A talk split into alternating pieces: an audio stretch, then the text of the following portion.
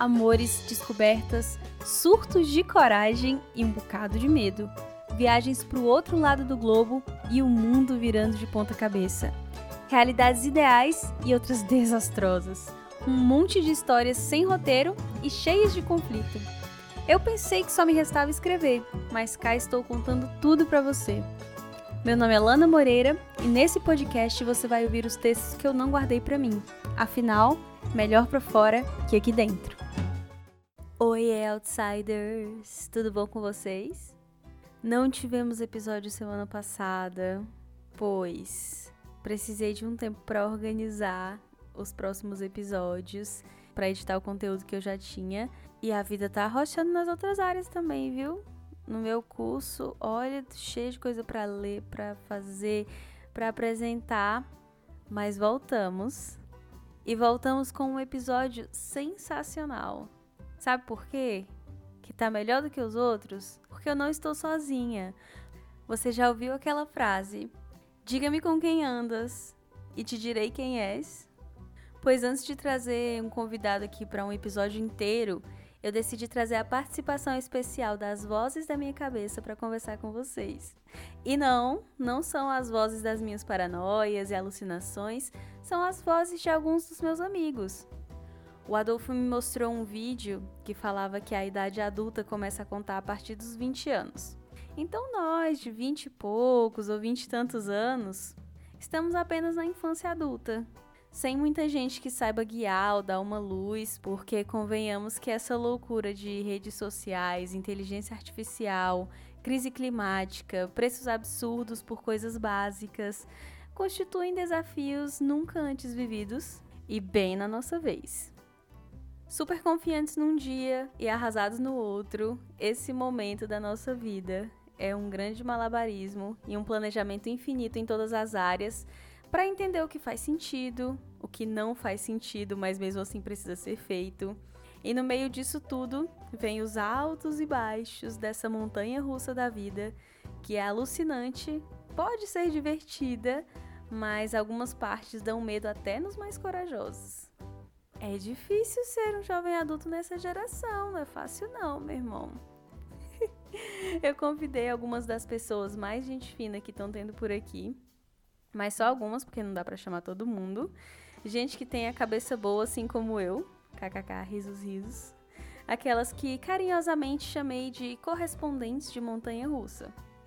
Eu selecionei um dilema para cada um e pedi para trazerem suas considerações. São temas complexos que eu aposto que martelam na sua cabeça também. Então eu agradeço a cada um que resumiu, que jogou uma luz sobre o tema. E a gente que já conhece o nosso melhor para fora e também tem o que hablar. Para aqueles que têm planos bem traçados e para os que não fazem ideia do que está acontecendo. Para você que já teve uma crise existencial nesse mês que acabou de começar para você que separa um momento no dia para chorar e pensa inúmeras vezes como é difícil ser adulto, vem ouvir o que os nossos correspondentes têm para compartilhar.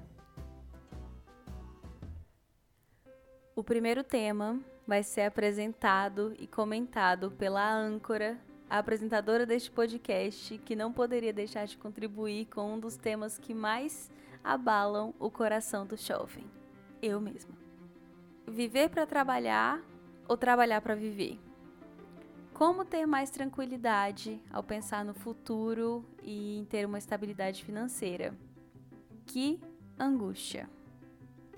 A pessoa que eu tinha pensado inicialmente para falar sobre esse tema falou que ele era total um gatilho.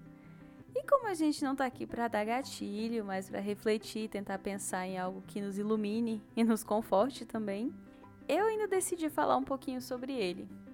Eu tô num momento de transição na minha vida e transição para mim implica instabilidade. E eu vejo que a tal da estabilidade financeira tá cada vez mais inatingível.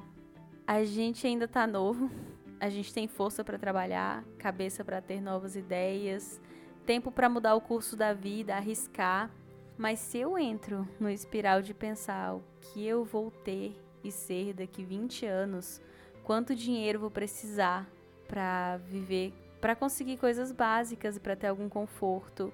Quanto eu vou conseguir fazer, quanta disposição eu vou ter, só Jesus na causa. Eu penso em todas as coisas que podem acontecer daqui para lá, boas e ruins, surpreendentes e chocantes, e negocio com a minha ansiedade, pensando sobre fazer reserva de emergência, renda extra, ter um plano A, um B, um C. É um dilema que, mesmo que todo mundo da nossa cidade enfrente, é difícil encontrar um jeito leve de lidar com essas preocupações. Porque, pelo menos, eu me sinto muito no escuro.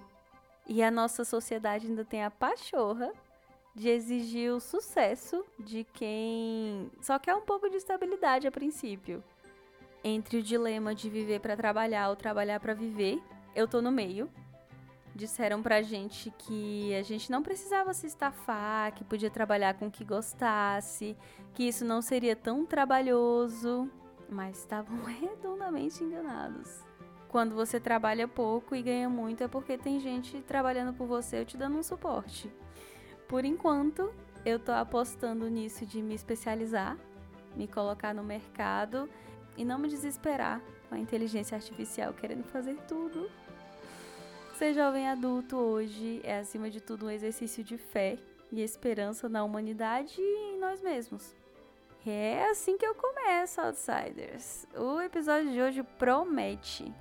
Aqui é a Lana Moreira, diretamente de Portugal, chamando a nossa primeira convidada para falar de relacionamentos com um tema polêmico: solteiro celibatário, solteiro rapariga, uhum, ou num relacionamento. Oi, outsiders! Meu nome é Geise, eu tenho 29 anos, sou psicóloga e falo diretamente de Brasília. Eu acho que a Lana me chamou para falar nesse episódio para causar polêmica e confusão nas cabecinhas de vocês. Brincadeira ou não. Mas eu acho que a minha vivência pessoal é um pouquinho diferente, então talvez ela achou que poderia ser interessante ter esse ponto de vista também, né? Então, no tema solteira celibatária, solteira rapariga e em um relacionamento, eu sou tudo em todo lugar ao mesmo tempo. É, é interessante assim pensar sobre isso, porque como eu tenho uma trajetória de muitos anos já na não monogamia, são alguns termos que não me representam totalmente, então eu não me encaixo assim 100% em nenhum deles. Eu não posso me nomear solteira, porque eu tenho desenvolvido um relacionamento de mais de quatro anos com uma pessoa muito especial para mim. Ao mesmo tempo que usar o termo em um relacionamento também pode ser complexo às vezes, porque imediatamente a pessoa que me ouve já imagina um tipo específico de relação, que é um namoro, e não é um relacionamento que me representa também. E desde o início dessa relação, a gente se propôs a viver algo um pouco fora das normas, com abertura para outras pessoas, tanto da minha parte quanto da dele também. E essa abertura com o tempo foi se mostrando assim, não só no campo sexual, mas afetivo, com envolvimento emocional, e que essas outras relações teriam a mesma importância que a nossa, sem ter uma hierarquia de importância, né? No meu caso, atualmente, eu só tenho essa relação de forma mais constante e ainda não encontrei outras pessoas que eu tenha conseguido dar aquele match. E para mim, o cenário ideal nesse tema é engraçado, assim, que eu não acho que o cenário ideal seja tão distante de onde eu tô agora. Porque eu realmente sinto que eu tô num momento muito bom com relação a isso. Talvez, digamos que o cenário ideal seria continuar desenvolvendo essa e outras relações que porventura surjam, com muito diálogo, muita autonomia, muito cuidado, muitas descobertas e muita congruência para todo mundo envolvido. É, na verdade, acho que esse é um ponto que talvez falte, que poderia ser melhor. É, digamos, ser reconhecida na minha forma de me relacionar por esses elementos também. É, porque sim, há algo de uma rapariga em mim, como o termo do episódio fala, né? Mas não é porque a gente é rapariga que a gente não cuida, não precisa de cuidado, não conversa, não dialoga, não sai pra um cineminha, não tem momentos fofos, né? De aconchego e esses demais pontos que são legais nos relacionamentos também, né? Uma coisa não exclui a outra, e ser não monogâmica não é sinônimo de ter relações superficiais para mim. Eu acho que um cenário ideal também envolve, eh, poder compartilhar mais sobre essa parte da minha vida, sem tanto receio de julgamento, eh, por parte das pessoas, por parte também da questão de trabalho, né, da questão profissional. Eu ainda me vejo a pessoa muito calada do rolê, quando eu tô próxima de pessoas que são, eh, monogâmicas e elas estão falando sobre os seus próprios relacionamentos, e eu às vezes sinto que eu não não tenho muitas condições ou coragem de compartilhar um pouco sobre a minha vida nesse sentido. Então acho que de forma resumida é isso, um pouquinho da minha experiência, de como eu estou hoje e como eu gostaria que fosse melhor no futuro. Usou a referência tudo em todo lugar ao mesmo tempo. Não se encaixou em nenhuma das propostas que eu coloquei aqui, ou em todas elas. Já trouxe a não monogamia. Gente, eu convidei a Geise porque ela é psicóloga e sempre que ela fala sobre se relacionar, eu me calo e escuto o que ela tem a dizer. Há uma rapariga que mora em mim. Meu Deus, muito bom. Campelo Geise 2023. Tá aí algo que a gente não fala muito por aqui, até pelos meus pudores também, minha educação cristã puritana. Mas será que isso é algo que muda dos 20 para os 30? E sim, eu acredito que quanto mais a gente vai envelhecendo e amadurecendo, mais a gente reflete sobre modos de se relacionar, sobre aquilo que funciona para você ou não. Você pode namorar a mesma pessoa há 10 anos ou ficar com uma aqui outra ali e pensar no que a gente quer e precisa nos âmbitos afetivo, relacional, sexual, aprender a comunicar esses anseios e contribuir com o outro. É uma jornada que pode começar aí nos 20 anos, mas vai para toda a vida. Uhum. Diálogo, autonomia, cuidado e congruência. Agora, o que ela falou sobre não se encaixar, sentir que não se encaixa quando o assunto é relacionamento. Se você é heterossexual, monogâmico, cisgênero, talvez não conheça muito sobre esse desconforto. E eu gostei da proposta dela, gostei do que ela falou sobre um cenário ideal ser aquele que abre espaço para outros modos de ser. Achei lindo. Mas e quando a gente entra em conflito com o nosso jeito de ser no mundo? E sentindo esse clima gostoso de atenção à saúde mental, vamos agora chamar o nosso próximo correspondente, falando sobre qual a importância da terapia na vida do jovem adulto e na hora de buscar por ajuda. Oi, Outsiders! Meu nome é Adolfo, eu tenho 31 anos, sou professor de inglês, coordenador de um curso de línguas, diretor e dono de uma franquia de curso de idiomas também, e eu falo diretamente da cidade de Valparaíso de Goiás. É, fui chamado aqui pela minha queridíssima amiga Lana, acredito que porque é um tema que a gente compartilha há muito tempo nos nossos diálogos, é, somos amigos já tem aí pelo menos uns 5 anos, e, bom, ela me pediu para falar um pouquinho sobre a temática, né, o que, que eu achava a respeito. Então eu vim aqui falar um pouquinho sobre a importância que a terapia tem na vida do jovem adulto, né? É, bom, eu acredito que eu já sou um adulto completo, não posso mais ser considerado jovem adulto, mas eu tenho buscado a terapia e a melhora na minha vida desde que eu tinha por volta de uns 22, 23 anos. Foi quando eu ativamente busquei a terapia para me ajudar a lidar com algumas situações. Quando eu era mais novo, me parecia muito distante a ideia de que a ansiedade poderia te impedir de fazer coisas ou, ou coisas assim. Porque quando eu era mais novo, eu nunca tive que lidar com ansiedade dessa forma, né? Essa ansiedade paralisante e daí por diante. E quando você se torna adulto, uma das coisas que ah, fica muito marcada para mim é a necessidade de que você cuide de si mesmo. Né? Quando a gente é criança, adolescente, jovem, nós temos outras pessoas que cuidam de nós. Mas a partir do momento em que você se torna adulto, ou você cuida de você, ou ninguém cuida de você. E é um conceito distante para a gente de que você precisa buscar essa ajuda, né? de que você precisa ir atrás dessa ajuda para si mesmo como adultos, a gente tem uma vida tão corrida, está sempre correndo atrás de fazer dinheiro, pagar as suas contas, viver o melhor possível e tal, e a gente vai empurrando essa questão com a barriga. existe essa questão do estigma que a gente vive de que se você busca uma terapia porque você é doente da cabeça ou você tem algum tipo de, de transtorno, alguma coisa assim. E nem sempre é o caso. A gente sabe disso, mas a gente tende a deixar essa cortina de estigma impedir que a gente vá atrás daquilo que a gente precisa para se ajudar.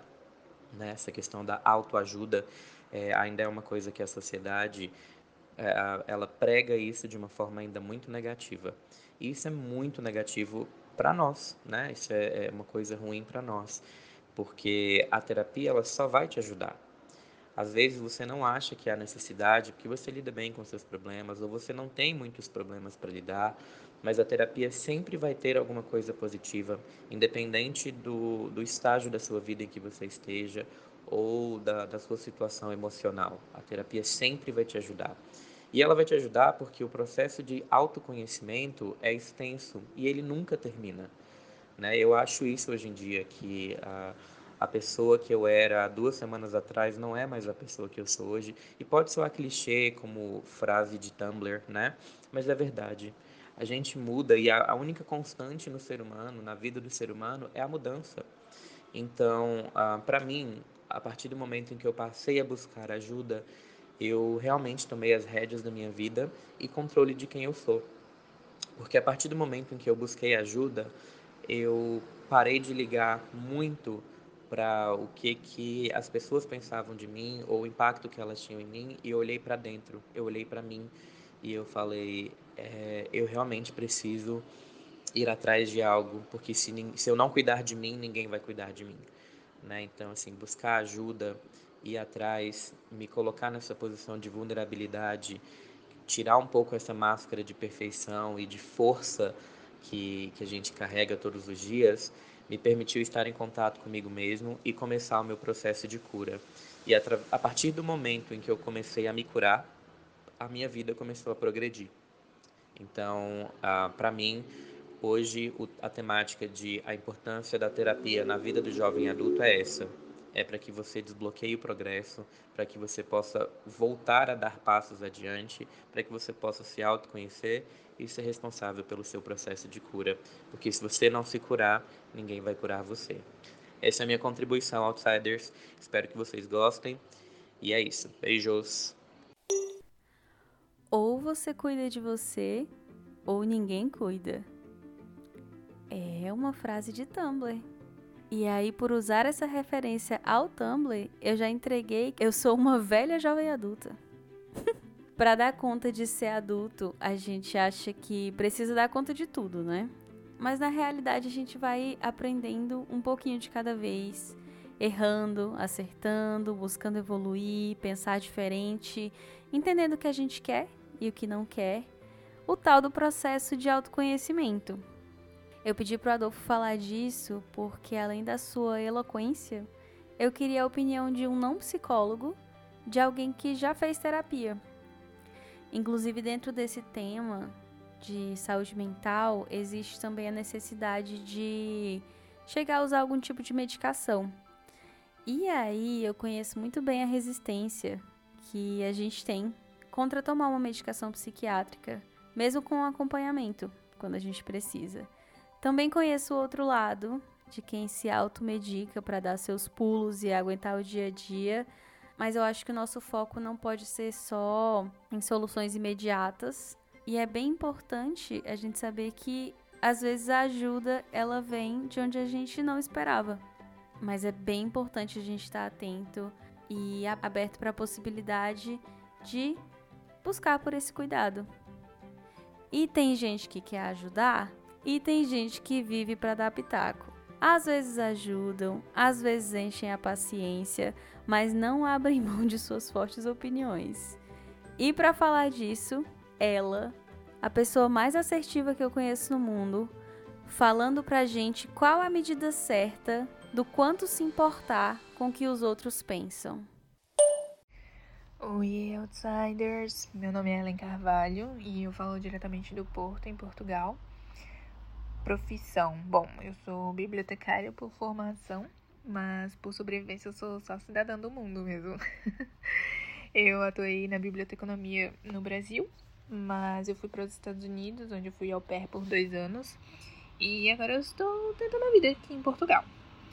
A minha pergunta foi qual a medida certa do quanto se importar com o que os outros pensam. Eita, cada coisa que me perguntam. Bom, eu acho que a Lana me chamou para falar sobre esse tema porque eu tenho uma premissa muito clara na minha vida. E que eu vou falando por aí, né? Que é a de eu não sou obrigada a nada.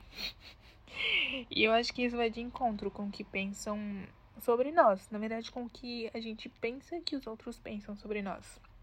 Mas a verdade é que nós não somos obrigados a ser o que pensam da gente. Então, a medida certa do que do quanto se importar com o que pensam sobre nós, de uma forma bem direta, seria a medida em que isso te acrescente alguma coisa e nunca a medida que te adoeça. É assim, eu entendo que o outro nem sempre é alguém distante de nós, portanto, nem sempre é alguém que só vai dar pitaque na nossa vida. Esse outro pode muito bem ser alguém que de fato quer bem, nos quer bem. Podem ser nossos pais, podem ser nossos melhores amigos, as pessoas que admiramos, sei lá. Mas o pensar deles pode estar completamente equivocado. Isso se a gente focar no nosso contexto. É, e eu digo isso porque acredito que racional ou irracionalmente as pessoas acabam por opinar e achar para a nossa vida aquilo que é bom ou que faz sentido para elas, no contexto delas, com a experiência delas, sabe? Poucas são as vezes em que as pessoas tentam fazer a reflexão de se colocar no nosso lugar antes de gerar uma opinião sobre nós e sobre as nossas vidas e escolhas. Até porque é isso que a gente faz com os outros, né? É tipo tirar um tempo pra se colocar, calçar o sapatinho do outro e pensar no contexto dele. A gente raramente faz isso antes de emitir uma opinião. Então, dito isso, sei lá, o que eu quero dizer é o que eu venho aprendendo ao longo desse período que, que foi entre os meus 20 e 30 anos. Tá sendo, né? Porque vou completar 30 agora. E o que importa mesmo é o autoconhecimento, o ato da gente refletir sobre uma decisão antes de tomá-la porque depois disso, a gente pode acertar ou errar, e o que vai importar lá na frente, quando a gente descobrir se estava certo ou errado, é abraçarmos as escolhas que fizemos. É importante, eu acho que pelo menos acreditar, entender, na verdade, que nós fazemos as melhores escolhas com base naquilo que a gente sabe e pensa no momento em que a gente opta por aquela escolha, sabe? E às vezes tudo que a gente tem que fazer é liberar o perdão e dizer assim: bom, eu fiz o melhor que eu pude. E aí você me pergunta, ah, tá, Ellen, mas o que, que isso tem a ver com a medida que te acrescente e nunca a medida que te adoeça? Uh, tem a ver que às vezes a opinião do outro vai estar tá certa, outras vezes vai estar tá errada, mas isso cada um de nós individualmente é que vai decidir, sabe? Então, se eles estiverem certos, acho que a gente tem que nos perdoar e buscar aperfeiçoar com o que a gente aprendeu, evitando que esse mesmo erro se repita ou de forma muito similar. Mas se eles estiverem errados, é ter a certeza de que a gente refletiu antes de tomar essa decisão e ficar feliz e grato por termos acertado, digamos assim. O certo, certo, certo mesmo é que sempre vai ter quem nos admire e quem nos recrimine. Mas a verdade é que a única opinião que de fato importa é aquela de quem estava com a gente desde o momento que viemos ao mundo e continuará aqui até o momento em que a gente partir. E essa pessoa é quem merece o nosso respeito, atenção. É... Essa pessoa sou eu, essa pessoa é você, somos nós, feliz ou infelizmente. A medida é pensar no que te acrescente e não te adoeça. E nem sempre a gente tem essa clareza, né? E só depois a gente descobre se acrescentava ou adoecia. Nossa, você é muito novo para casar. Larga dessa pessoa, fica com essa outra. Ela é tão boa para você. Vai deixar o seu emprego estável para ir pro intercâmbio. Isso, aquilo.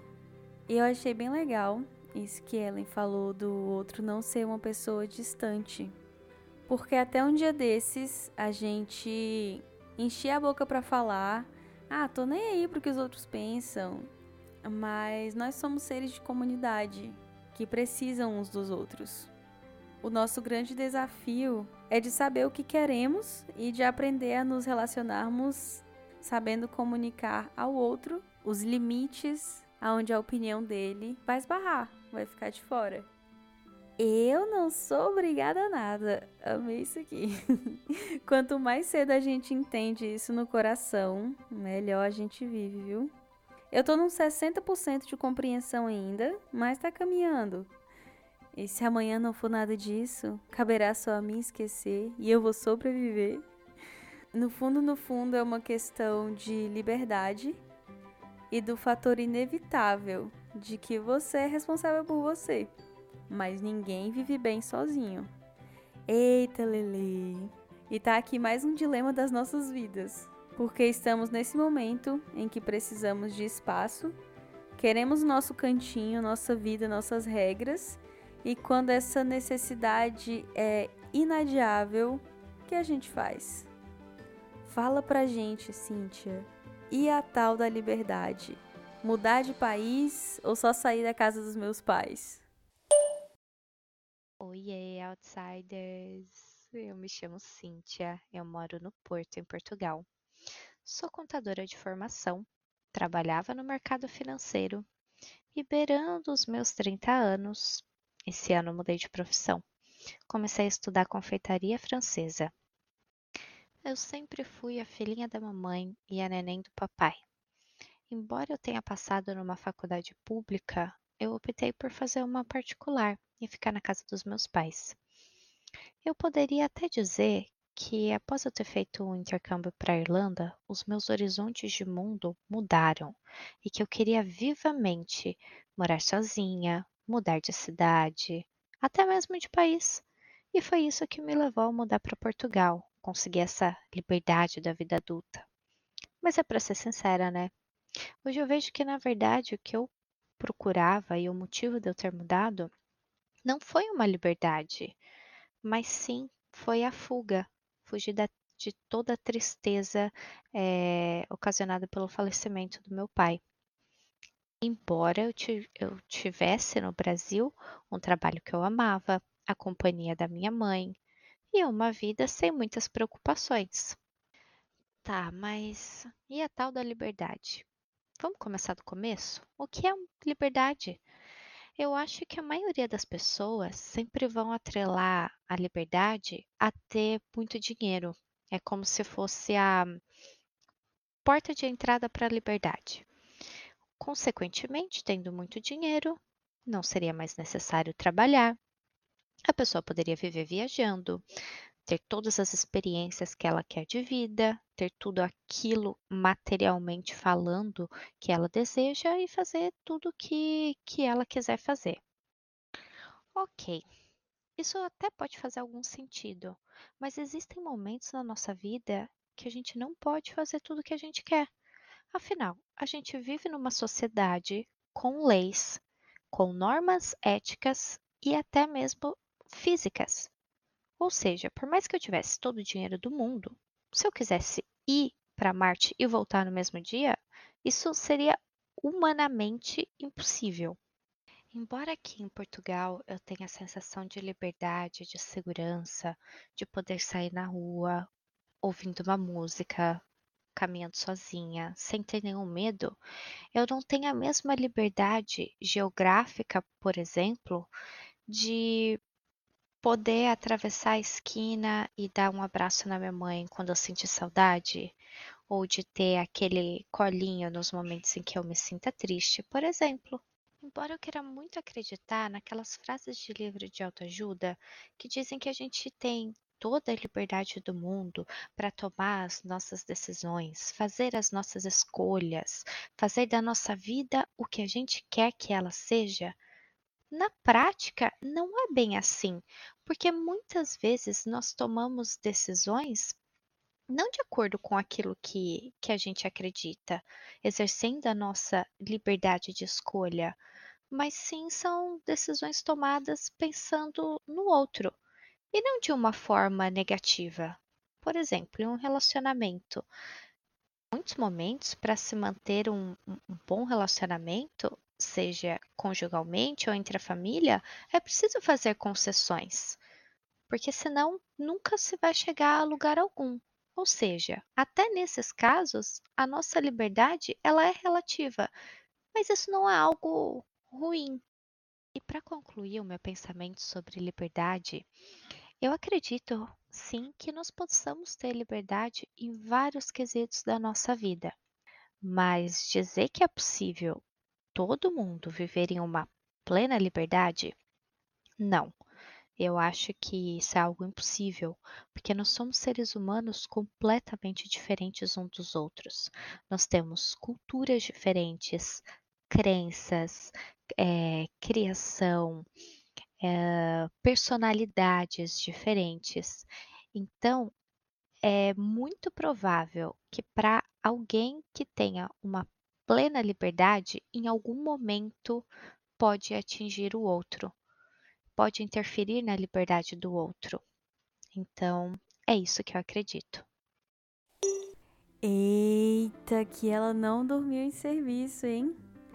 Os paradoxos da liberdade. E mais uma vez aqui, o outro. Essa entidade que é a outra pessoa, para me ajudar a entender até onde vai a minha liberdade. Fazer concessões, saber o que é negociável e o que não. E o que ela mencionou. Se pode ter liberdades de jeitos diferentes. Esse daí para mim foi o ponto alto porque eu acho que quanto mais novo a gente é, mais a gente quer essa liberdade impositiva, mostrar para o outro que a gente é digno das nossas próprias opiniões, do nosso espaço, se afirmando enquanto vai se entendendo. Depois a gente vai percebendo que, obviamente, é importante ter o seu espaço, mas a liberdade é algo mais subjetivo. Ou seja, é importante ter o nosso espaço, cada vez mais importante porque a gente vai ficando cheio de mania, uma chatice, mas a liberdade mesmo tá dentro da gente. E falando de morar com os pais, eu pensei num outro tema, que seria como um adulto em formação, qual é o lugar que os pais ocupam nas nossas vidas.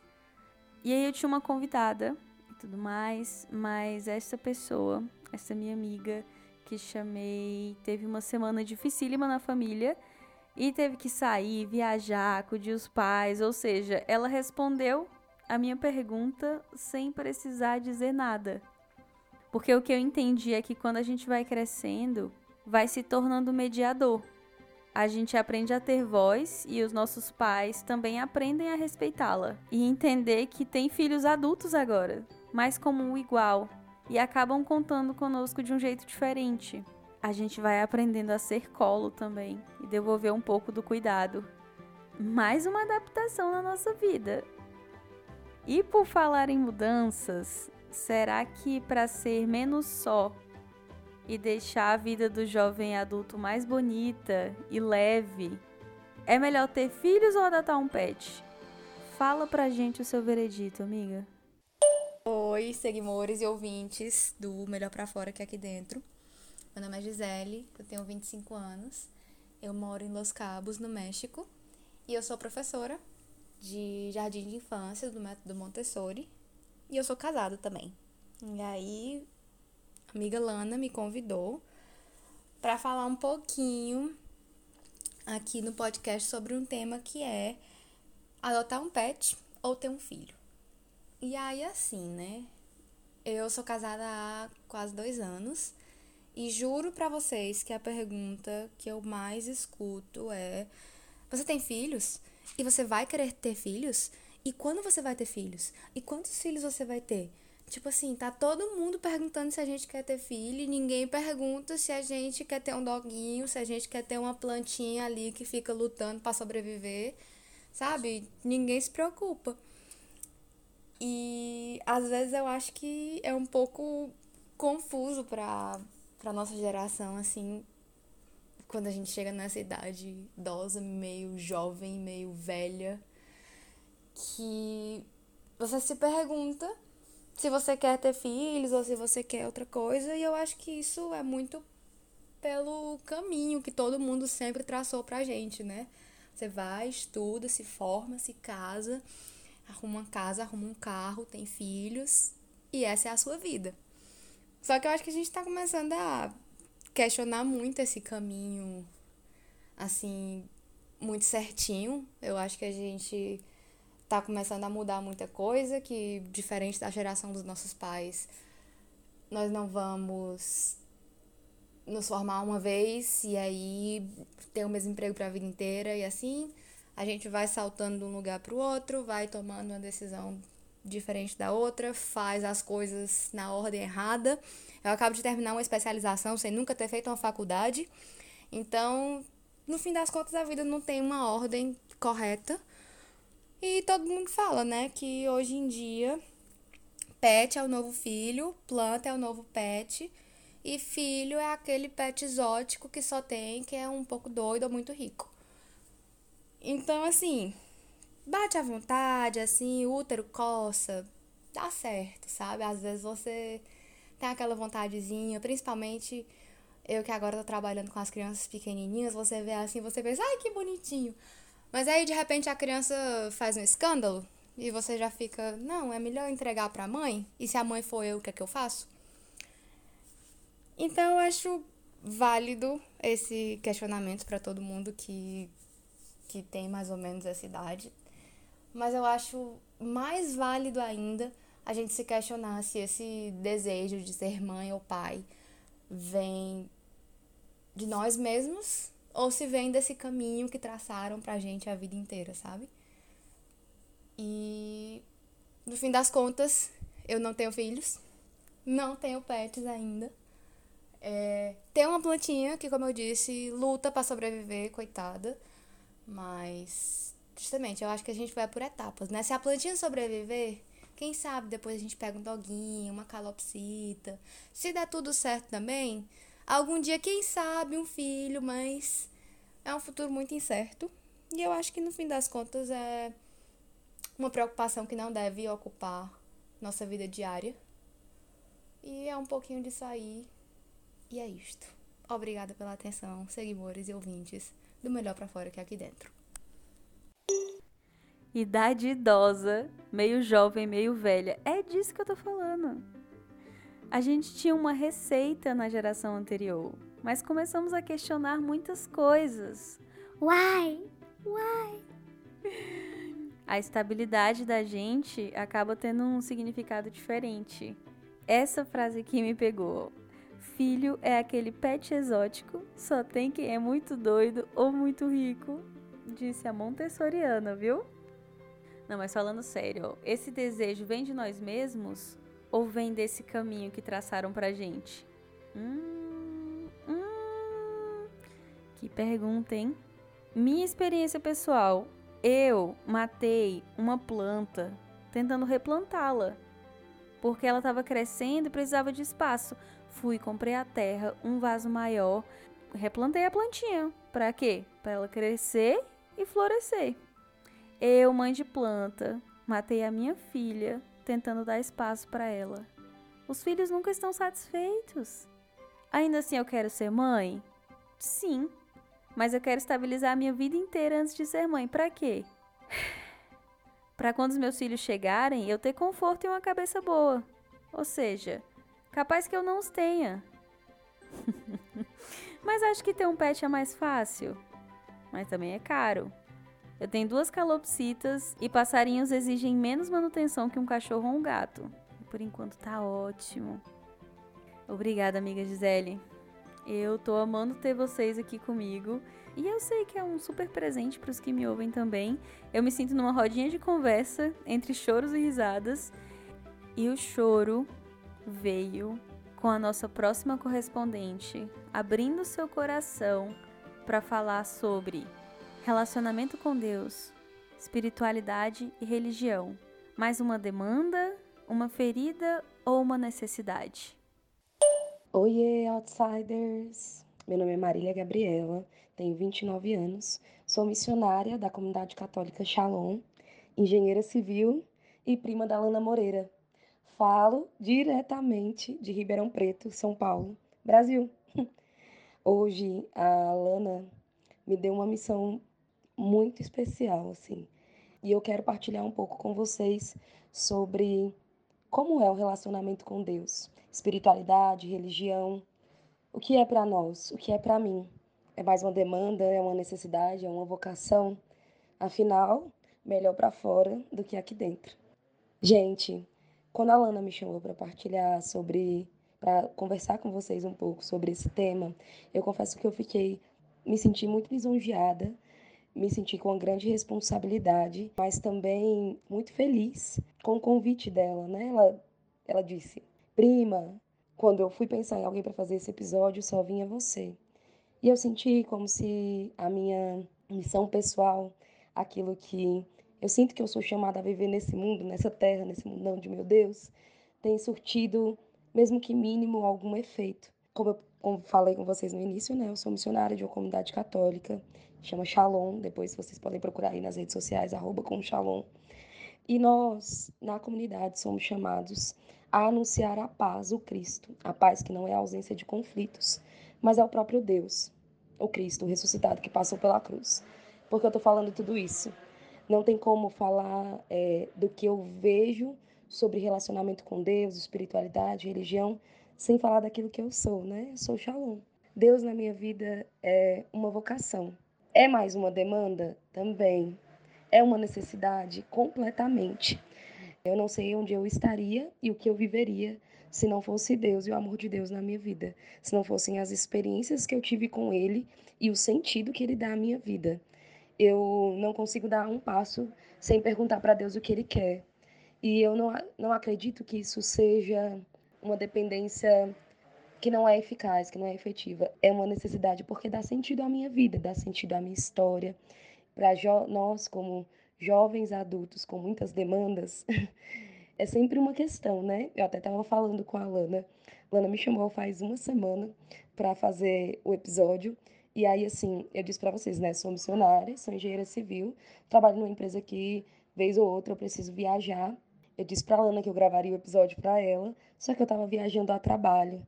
E como é isso para você, Gabi? Ah, meu nome é Marília Gabriela, mas pode me chamar de Gabi, Bibi. Se vocês me perguntarem como é isso para você, né? Como é lidar com todas as demandas da vida adulta, todas as demandas de alguém que não é herdeiro, né? Ter uma qualidade de vida melhor e também lidar com as demandas da sua fé é, como missionária de uma comunidade católica, eu tenho algumas responsabilidades, né? Em relação à minha vida de oração, em relação ao meu chamado missionário, mas todas as vezes que eu olho para o meu chamado, olho para a minha vida missionária para o meu relacionamento com Deus e caio na tentação de achar que isso é um peso, eu volto, é, volto lá atrás no Evangelho e quando Jesus diz, né, que se alguém quer me seguir, toma a tua cruz e siga-me. Eu vou falar sobre a minha fé, né? Eu sou cristã, eu sou católica, então a nossa vivência, a vivência da pessoa que é chamada a viver essa fé, é chamada a viver essa verdade, é uma vida de cruz e ressurreição. E eu vivo muito isso na minha vida, cruz e ressurreição. Não é fácil, né? Muitas vezes é doloroso, muitas vezes nós precisamos fazer renúncias, mas é feliz demais. Eu sou uma pessoa muito feliz. Eu acredito que a Alana me chamou para falar sobre esse tema porque, de alguma forma, a minha vida transborda a verdade que eu vivo, né? O anúncio da paz, que não é a ausência de conflitos, mas é Deus, é o Cristo. É porque isso dá sentido ao ar que eu respiro, a toda a minha história. Eu disse para a Lana que a gente, que antes de fazer o episódio, né, eu ia rezar. Eu falei assim, Lana, ó, cheguei de viagem do trabalho, tá uma correria, mas eu não esqueci de você. Antes de gravar o episódio para você, eu vou à missa, eu vou rezar, porque esse é um tema que faz um movimento muito grande em mim. Eu acredito muito, pessoal, na providência de Deus. E para mim foi providência de Deus a liturgia de hoje. Hoje na liturgia, o salmo, a liturgia são as leituras, só para explicar para vocês, contextualizar, né? Caso vocês não sejam católicos são as leituras bíblicas que nós usamos na nossa Santa Missa. Hoje é domingo, então hoje tínhamos duas leituras e um salmo. E aí, sabe o que diz no salmo? Salmo 72 fala que a minha alma tem sede de vós, como a terra sedenta, ó meu Deus. para mim é exatamente isso. A minha alma dela tem sede de Deus como a terra, como um deserto. Ele é o sentido para tudo, para todos os movimentos da minha vida eu sempre recorro para Deus, assim. Se tá tudo muito bem, é para lá que eu vou. Se tá tudo muito ruim, é ele que eu chamo. Se no meio do caminho eu tenho alguma questão, é para minha oração que eu vou. É o sentido. Eu tenho vivido um tempo de profundidade assim na, na minha história com Deus, né, na minha relação com Deus. Eu vivo uma vida consagrada dentro da, da Igreja Católica é uma vida separada. Não sou freira, tá?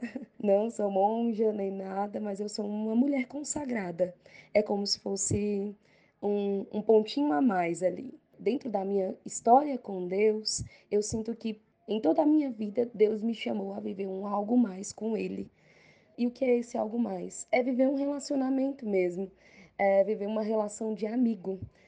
Ele é meu amigo. Então, quando eu vou para minha oração, é muito mais do que falar palavras ao vento ou palavras muito difíceis. Não, ele é meu amigo. Então, eu vou para minha oração falando, mano, tá ruim. Não sei como que eu vou resolver isso daqui.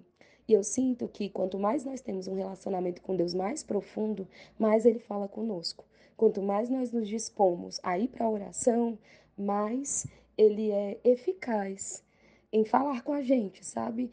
Experimenta fazer isso experimenta dar uma oportunidade para bater um papo com Deus e viver um diálogo mesmo, mesmo que no início você ache que ele não está conversando com ninguém, ele está ali e ele vai te escutar. Nós somos muito, muito tentados hoje nessa loucura que nós vivemos como sociedade de deixarmos para lá a fé, porque talvez a gente tenha sido criado como alguém que com um peso da fé ah, Deus é carrasco. Ah, não, ó, não faz isso não, que Deus vai te castigar. Eu vou contar pro Papai do Céu, viu? É, talvez a gente tenha sido criado com alguma dessas falas, né? Isso faz com que a gente fique um pouco traumatizado de nos relacionarmos com Deus e às vezes entendermos que a fé é mais uma demanda, mais um peso, mais um trabalho, mais uma obrigação. Existe sim a responsabilidade de vivermos a fé. Quando a gente diz que vive uma fé, é importante que a gente viva com verdade aquilo.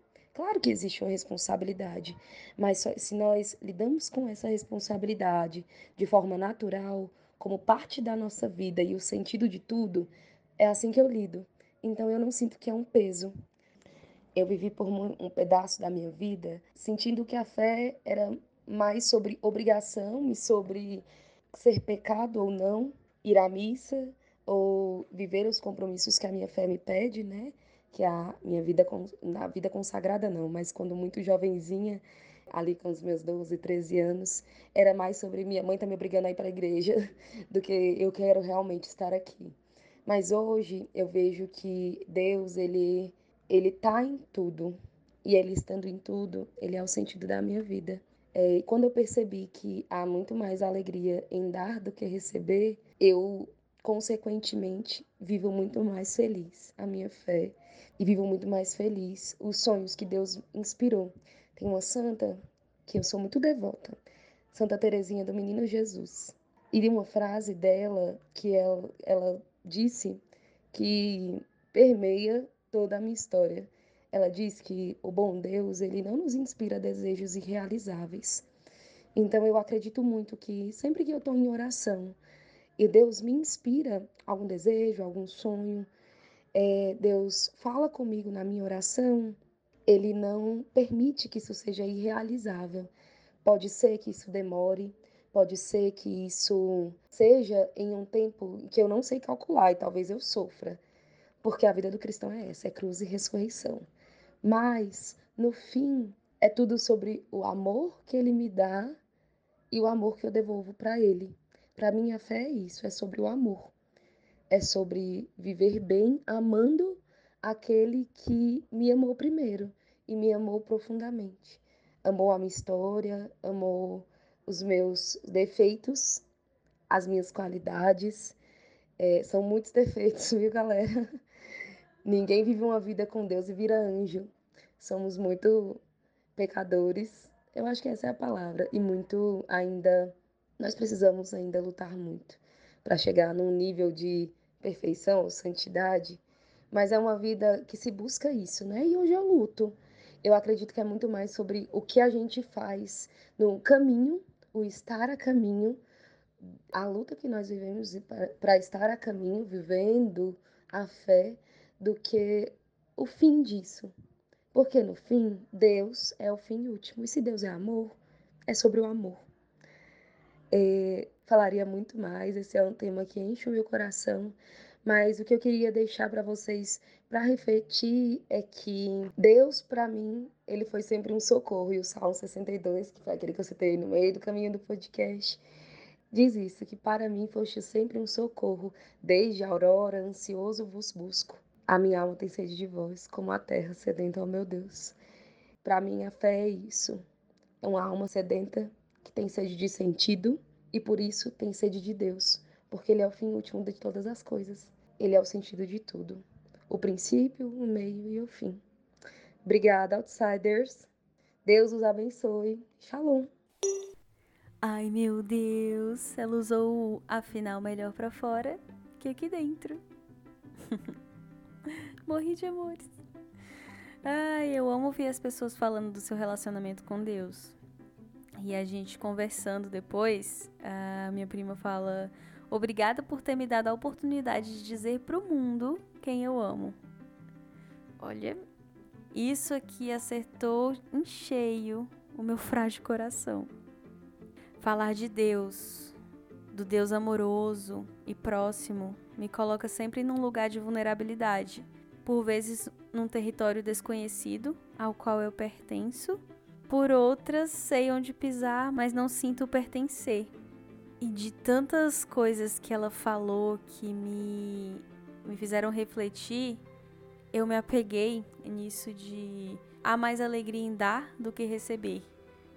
Eu admiro muito a Gabi pela sua trajetória na fé, pela escolha da sua religião, pela forma como ela foi escolhida e aceitou o chamado para ser missionária. Essa alegria, ainda mais do que receber, e esse chamado para exercer a fé, é uma ótima oportunidade de não se afogar em si mesmo, nas próprias demandas e necessidades, e descobrir a sabedoria do encontro com o outro. Porque com esse tanto de BO que a gente viu em alguns minutos de podcast, que é só uma parcela do que a gente passa todos os dias, é tão fácil se perder dentro da gente, né? Como ela disse, é muito mais sobre o caminho, é sobre esse amor que ela encontra no meio do caminho com ela sempre. E ainda faz o convite. Experimenta dar uma oportunidade para bater um papo com Deus. Sim, é sobre isso, viu? Ela trouxe uma sabedoria aí que eu acho que só vou alcançar lá pelos meus 30 e muitos anos. Mas será? Muda muita coisa? A sabedoria vem mesmo? Eu não sei, mas eu conheço alguém que sabe. Então conta pra gente, minha querida correspondente, lá dos seus 30 e muitos anos, o que é que muda dos 20 para os 30? Oi, outsiders! Bom, meu nome é Nayane, tenho 38 anos, sou pedagoga Falo diretamente de Lusiânia, cidade de Lana Moreira. Uh, Lana me convidou para falar um pouco sobre as mudanças de 20 para os 30 anos, né? E eu até cheguei a brincar com ela, porque eu já estou chegando nos 40, já estou quase passando aí dessa fase que ela me pediu para dizer. Porém, assim, aos 20, a gente tem uma força, um físico bem melhor. Aos 30, a gente começa a querer ficar mais em casa mesmo e fazer coisas que demandem menos energia, como sentar e conversar. Minha vida é um pouco badalada, porque eu sou mãe de quatro preciosidades, sendo três adultos e um menininho de quatro anos autista. Porque, né? Tava fácil ser mãe de três. Então arrumo mais um e vem de brinde aí o autismo, que é uma coisa que nos ajudou a entender esse mundo, porque talvez sem é, esse diagnóstico eu não soubesse tão bem o que é o autismo. Preciso estudar mais, porém ando lendo bastante. Aos 20 eu já tinha três filhos, como eu disse, e eu tentava vagarosamente sair um pouco da teia que é a maternidade. Parece que algo sempre me puxava. Então, eu fui fazer o meu ensino superior bem mais para frente. Ainda tinha 20, 20 e poucos, é, mas é, já fiz tarde. Então, assim, é, ser mãe de três filhos, estudar, trabalhar, ser dona de casa, tem, ter um esposo, isso tudo demanda muita energia, então tinha pouco tempo para mim. Hoje eu tenho os filhos crescidos e hoje eu tenho José Francisco para cuidar mais, né, me dedicar mais. Porém também tem os demais que exigem também uma certa atenção. Hoje eu tenho experiência, tenho paciência, tenho um pouco mais de domínio sobre o que é a maternidade. Eu entendo que dá para sair e ser mãe, dá para trabalhar e ser mãe, dá para fazer muitas coisas sendo mãe, mas ainda é essa coisa de vai e volta, porque nós mulheres nos sentimos culpadas muitas vezes por estar tá fazendo algo por nós. Então, agora, aos 38 anos, eu tenho vivido experiências como trabalhar em uma sala de aula, que eu ainda não tinha vivido. Tenho experiências de ter, né, pensamentos diferentes do que é o mundo, do que é minha vida e fazer uma autorreflexão. E também sou uma mãe solo divorciada que preferiu assim do que estar mal acompanhada. Faço atividades físicas porque na tentativa de cuidar de mim é uma das coisas que eu tenho priorizado. Então, assim, a minha ideia é: quanto mais coisas eu aprender, quanto mais eu tentar desenvolver meu corpo para quando chegar aí, né, a, mais para frente não tá paradinha com dores, tantas dores. Enfim, é isso. Acho que dos 20 para os 30 fica essa questão do físico mesmo e a questão da nossa autorreflexão, né? Porque aí depois a gente começa a pensar, poxa, mas agora não tenho mais 20 anos, né? Não dá para perder tanto tempo. Então a gente começa a ter atitudes diferentes e tomar decisões que são mais difíceis nas nossas vidas. Fiquei muito feliz pelo convite e é isso. Bom, eu não sei se a sabedoria vem para todo mundo, mas num ponto eu já me sinto nos 30, porque eu já tô com pouquíssimo fôlego para sair de casa, viu? Ah, eu chamei a Nayane porque enquanto a maioria de nós cogita ter filhos ou não, no futuro distante, talvez ela hoje, com apenas 10 anos a mais que eu, tem quatro filhos. E falou essa coisa tão bonita que é os filhos dela ajudarem a entender esse mundo. Antes as pessoas casavam, trabalhavam, estudavam e tinham filhos tudo de uma vez. E tinham pouco tempo para elas mesmas. Hoje temos mais tempo para nós, porque escolhemos ter menos demandas. Às vezes, né? Estou falando isso aqui só para dizer que a gente faz todo o resto, mas não tem filho, o que é uma grande coisa. E não tem melhor ou pior. Eu só consigo pensar que arrumamos força e energia dependendo da situação que a gente se encontra. Porque se a gente tivesse um monte de filho aqui, a gente provavelmente faria as coisas que a gente faz, mas também com os pequenos, né? Agora, o que mudou? O que muda dos 20 para os 30? Experiência, culpa de fazer algo por você, ter que se policiar para não se perder de vista, tomar decisões difíceis por não ter tanto tempo para perder. Me parece que os 30 são os 20 afunilados, ainda caminhando entre tentativa e erro, mas mais espertos. Mas enquanto a gente não chega lá, vamos bem no estilo skunk, vou deixar a vida me levar para onde ela quiser? Só que não. A gente faz o nosso planejamento, uma listinha para as demandas do dia, uma para o que não pode faltar no mês, outra mais ousada das 30 coisas que queremos antes dos 30. Vai me dizer que você não tem uma lista dessas? Pois eu conheço alguém que tem. Então conte pra gente, querida correspondente, sobre o checklist que nunca acaba. E quando você cumpre todos os requisitos antes dos 30 anos, mas sente que falta algo, o que é que está faltando e quem decide isso?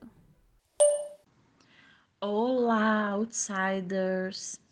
Eu sou a Monique, tenho 31 anos, sou mãe do Daniel, esposa do Nego Lindo, biomédica e rainha do checklist infinito. Eu acho que a Lana me chamou para falar sobre isso, porque de vez em quando eu comento no Instagram sobre essa questão de ter sempre a sensação de faltar algo ou de que eu deveria ter feito e conquistado mais coisas, sabe? E quando eu tinha uns 24 anos, eu resolvi fazer uma lista de 30 coisas para fazer antes dos 30 anos.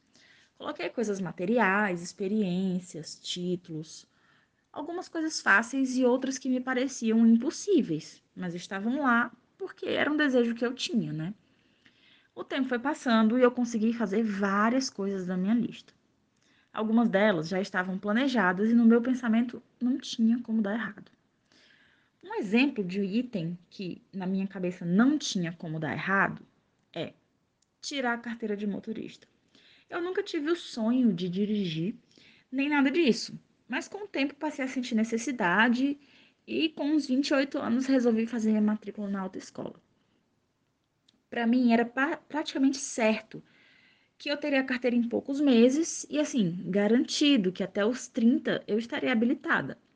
Mas a vida não é como a gente quer, não é mesmo? o processo da autoescola foi bem complicado e demorado. Para agendar as aulas era uma luta. Quando finalmente eu consegui terminar as benditas aulas, não passei na prova prática. Fiquei bem triste e sem ânimo para tentar de novo. Resumo: fiz 29, 30, 31 e sigo aqui sem carteira. Estou me preparando psicologicamente para retomar o processo e eu espero profundamente que não demore tanto, né?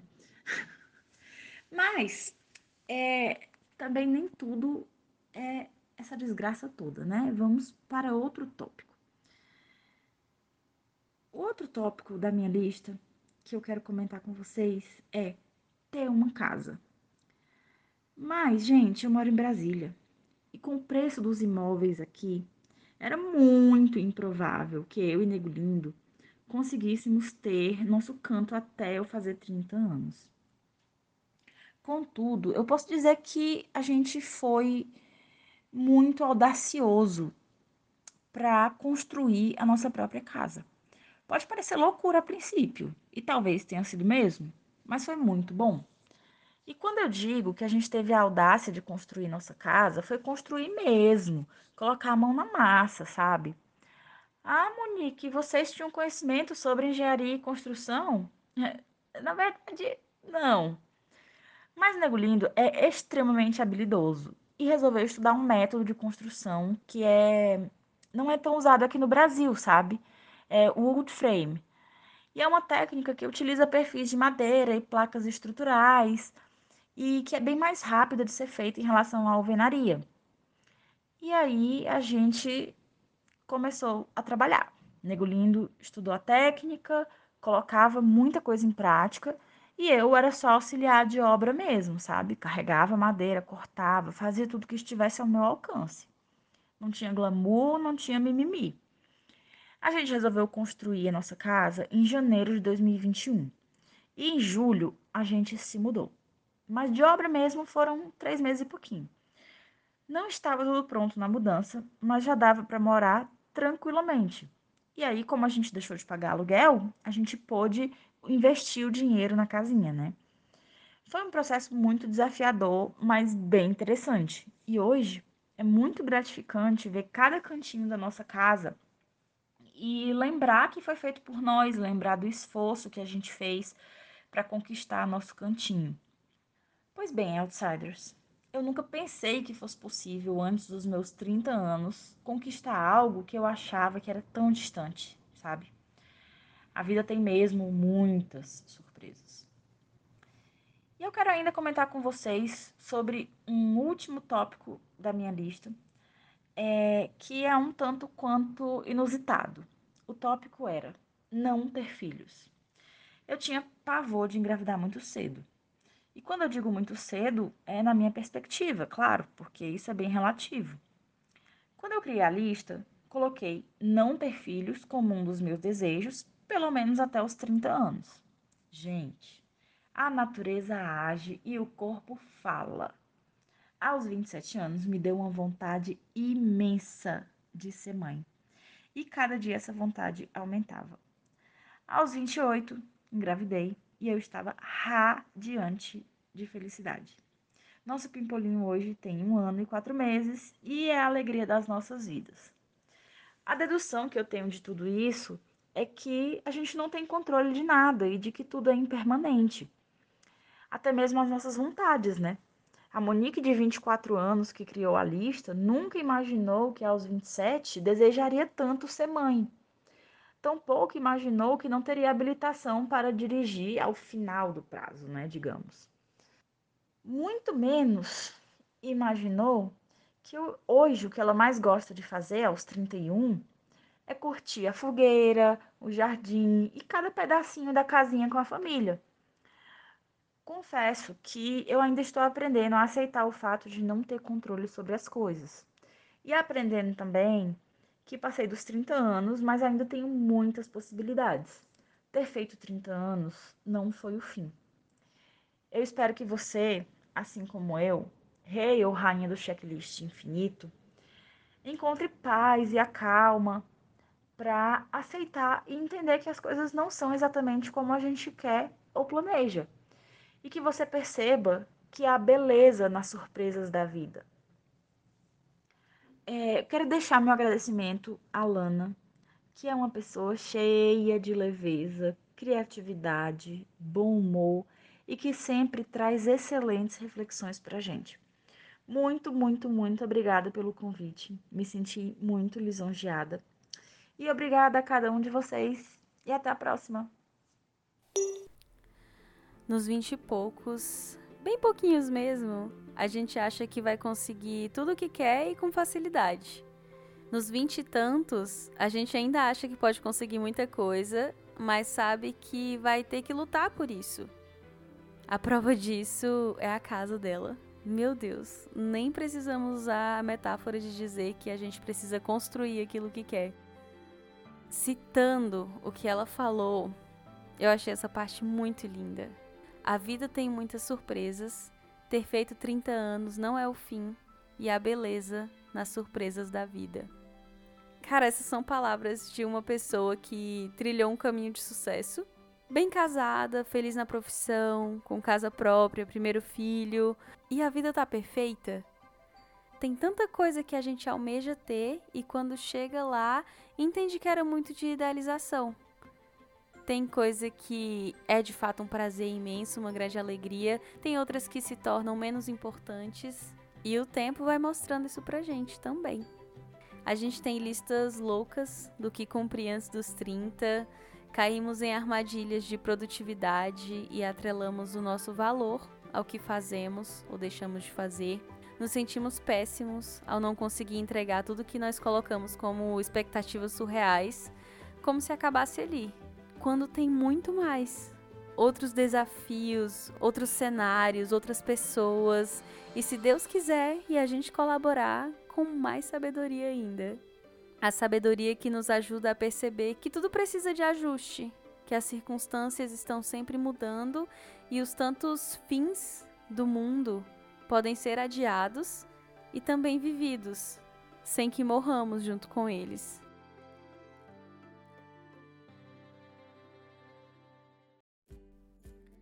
Uau! Eu envelheci uns dois anos para montar esse episódio, mas rejuvenesci três ao ouvir sobre as dores e as delícias de cada uma dessas pessoas lindas que eu conheço. Mas me diga, o que é que a gente tem vontade de colocar para fora depois de ir à montanha russa? Hum? Isso mesmo, queremos contar nossa experiência, nosso lado da história a gente quer contar como sobreviveu. E não existem respostas fáceis, muito menos caminhos únicos. A gente só vive vivendo entre certezas e instabilidades. É muito sobre esse tomar de consciência sobre a situação atual e não se permitir afogar no medo do que pode acontecer ano que vem, ou daqui a 10, 20, 30 anos. É planejar e focar nos passos mais imediatos, porque senão a gente enlouquece.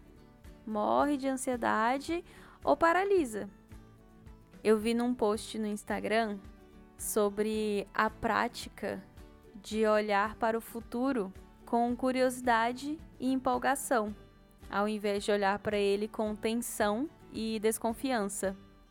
E olha, é uma prática diária. É mudar o mindset, é ajustar nossa perspectiva. Se a gente está fazendo o melhor que pode no momento, vamos esperar colher os frutos disso tudo. Com um tom muito mais cheio de esperança por tudo que pode nos acontecer e que vamos fazer acontecer. E daqui a 10 anos a gente tem uma nova conversa sobre os dilemas dos adultos nos 40. Ai, tô muito curiosa. Porque, como bem disse a Monique, a gente não tem controle de nada. Tudo é impermanente, inclusive as nossas vontades. É isso, drop the mic. Muito obrigada a todos vocês que participaram e a você que está ouvindo. Olha, vocês são cheios de sabedoria, de beleza, de vontade de viver mais e melhor. E eu me cerco dessa boa vontade desejando que tudo que ainda está por vir nos provoque curiosidade e empolgação, porque é um bom jeito de viver a vida. E hoje eu não vou dar indicações, pois este episódio foi quase um filme, pelo menos um tempo de duração. A Geise até me passou um filme que tem tudo a ver com o tema de, de uns jovenzinhos indo tentar a vida na Alemanha e dando tudo errado. Meu Deus mas eu não encontrei o filme para assistir em nenhum lugar acessível. Então, no próximo episódio eu trago duas indicações. Pode ser? Vamos firmar assim? Vou tentar. Compartilhe esse episódio com todos os jovens adultos que você conhece. Teve um tema aí que você pensou que não não veio para cá, manda para cá que a gente conversa sobre ele. Se passa aí um episódio inteiro sobre um tema só porque eu fiquei com uma vontade muito grande de destrinchar cada um desses tópicos. Mas é isso. Segue o podcast, dá cinco estrelinhas, compartilha com seus amigos, que eu volto no próximo parágrafo.